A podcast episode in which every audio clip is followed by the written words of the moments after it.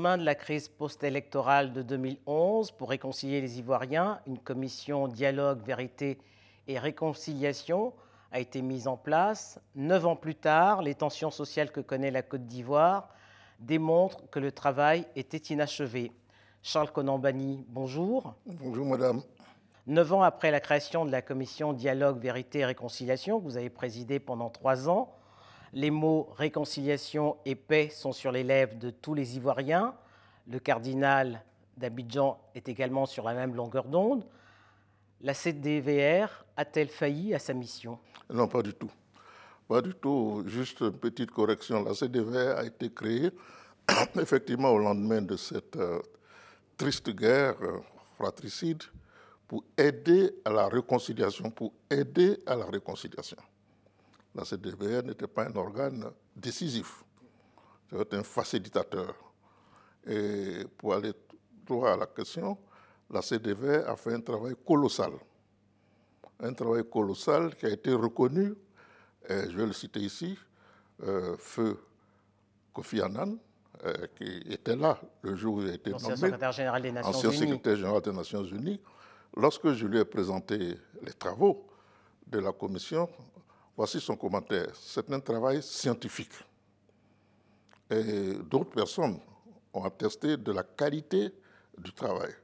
Parce que nous, l'avons fait selon des principes. Il faut qu'il soit inclusif, participatif, parce que la réconciliation n'est pas l'affaire d'un individu, c'est l'affaire de la population.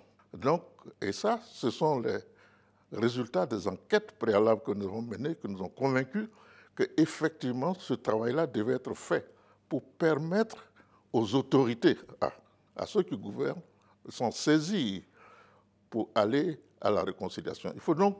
Les autorités politiques ont donc failli, à votre avis? À mon avis, il y avait à distinguer le processus de réconciliation. Et la mise en œuvre. Et la politique de réconciliation qui est la mise en œuvre.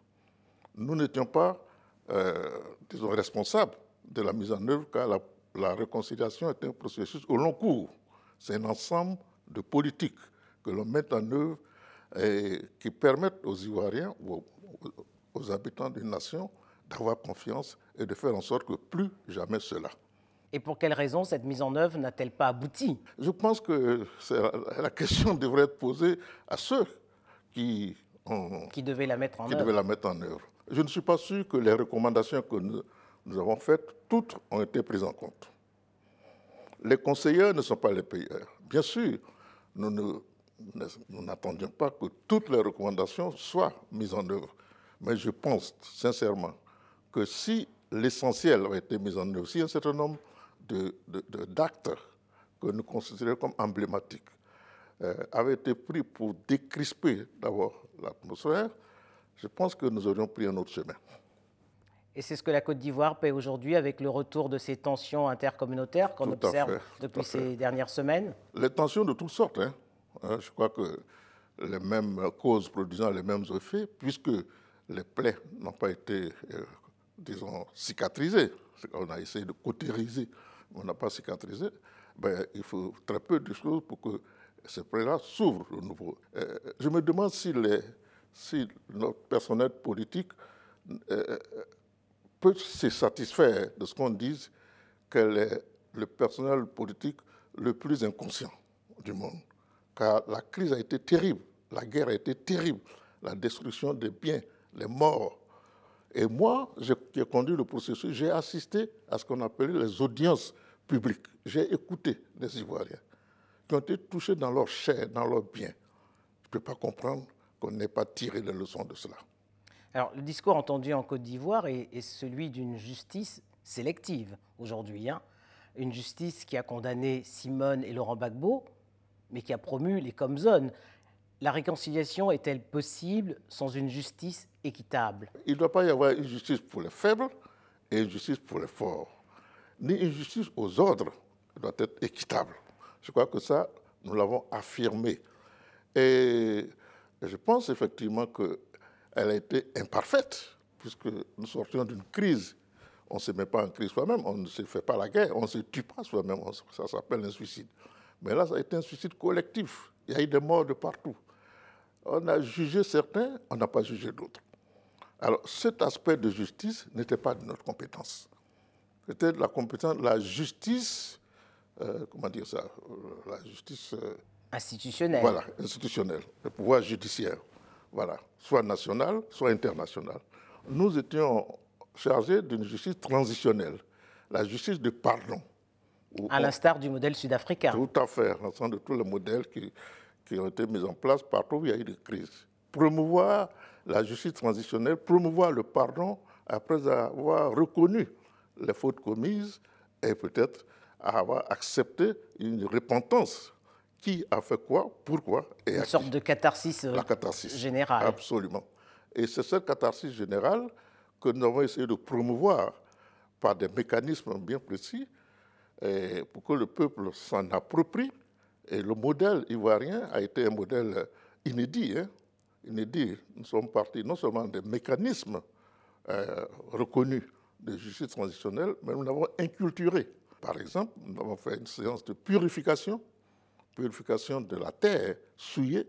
Par le sang des victimes. Je me souviens, la formule d'un évêque dit qu'il fallait faire cette, cette, euh, cette purification parce que la terre souillée, cela s'apparente à une mère à qui on a obligé de euh, boire le sang de son, de, son enfant. Donc, on a essayé de faire quelque chose qui ressemble aux Ivoiriens pour qu'ils s'en approprient. C'est pour dire que le processus a été conduit, euh, à mon sens, hein, euh, parfaitement. Les recommandations ont été faites, qui ont été jugées d'ailleurs par le président lui-même. Lorsqu'on lui a remis le rapport, je me souviens toujours de ce qu'il a dit, c'est du bon travail. Mais le bon travail peut, laisser l'être morte. dans les tiroirs. Ah, ben voilà. Alors, si les blessures se sont réouvertes, c'est sans aucun doute parce que les trois personnalités qui occupent la scène politique ivoirienne depuis 30 ans, je pense notamment à Henri Conan Bédier, Alassane Ouattara, l'actuel président, mais également Laurent Gbagbo, ne se sont pas réconciliés. Euh, est-ce que vous avez proposé de le faire et pourquoi n'êtes-vous pas, n'avez-vous pas réussi à le faire? Voyez-vous, moi, je, lutte pour que la politique ne soit le tropisme euh, autour des individus. Je souhaite être euh, un acteur de euh, la, démocratie et qu'on sorte un peu de, la personnalisation des politiques. Quand nous conduisions le processus de réconciliation, effectivement, on a rencontré le phénomène que vous décrivez, madame. Les processus pro-Ouattara, pro-Bagbo, pro-ceci. Et je leur dit, mais au fond, qui est pro-Côte d'Ivoire? Peut-être qu'on on, essaie de promouvoir quelque chose qui est pro-Côte d'Ivoire. Donc, de pro-pro, euh, il, faut, il faut quand même sortir de cette façon de voir les choses. Mais vous avez raison de dire que s'il y a des leaders politiques qui ne s'entendent pas, ça ne peut pas favoriser la réconciliation de l'homme militant.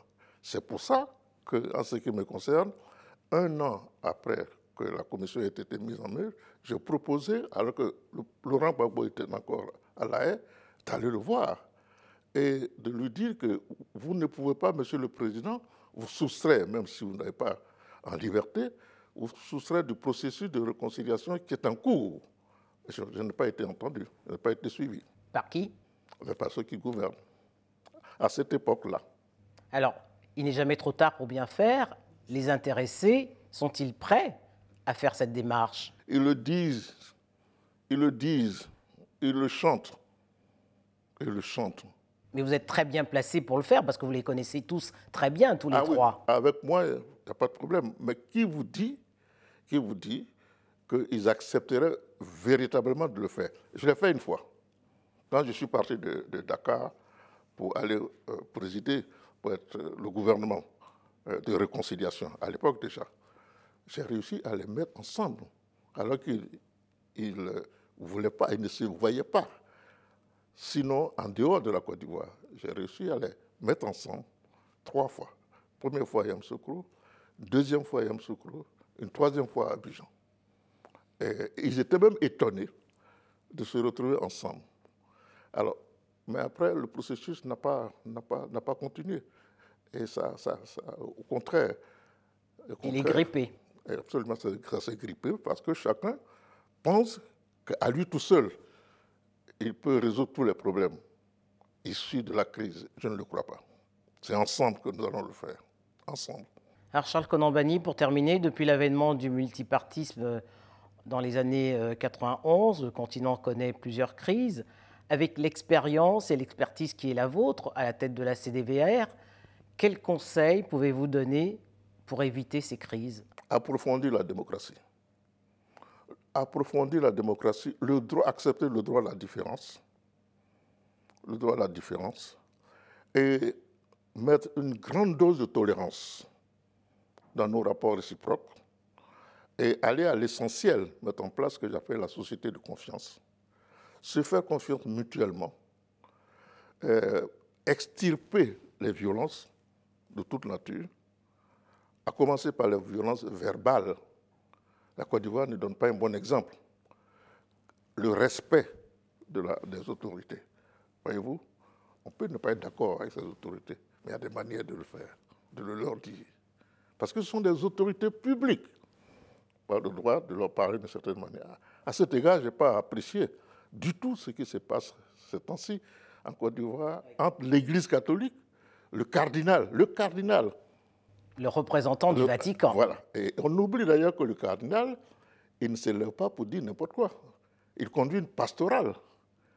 Et ceux que ces affaires l'intéressent savent combien le pape François est engagé dans ce genre de... Donc, il ne parle pas en son nom propre. Bien sûr, il a dit, c'est à titre personnel. Mais ne nous voyons pas la face. C'est une pastorale. Et il faut que nous réapprenions à nous respecter, les uns les autres. Ça ne veut pas dire qu'il faut qu'on soit d'accord, mais on peut ne pas être d'accord et respecter l'autre. Ce sont ces choses-là qui vont nous aider à promouvoir la le vivre ensemble et le vivre ensemble. le vivre ensemble. Parce que sans la démocratie, sans le vivre ensemble, sans la tolérance, nous allons toujours avoir recours à la violence. Et la violence n'a jamais rien, n'a jamais rien construit. Nous avons connu la guerre. Je pensais qu'on en avait assez, que nous avons viré notre petit, comme on dit vulgairement. En réalité, non. Serions-nous la classe politique la plus bête au monde? Je ne crois pas. Charles Conambani, merci. C'est moi.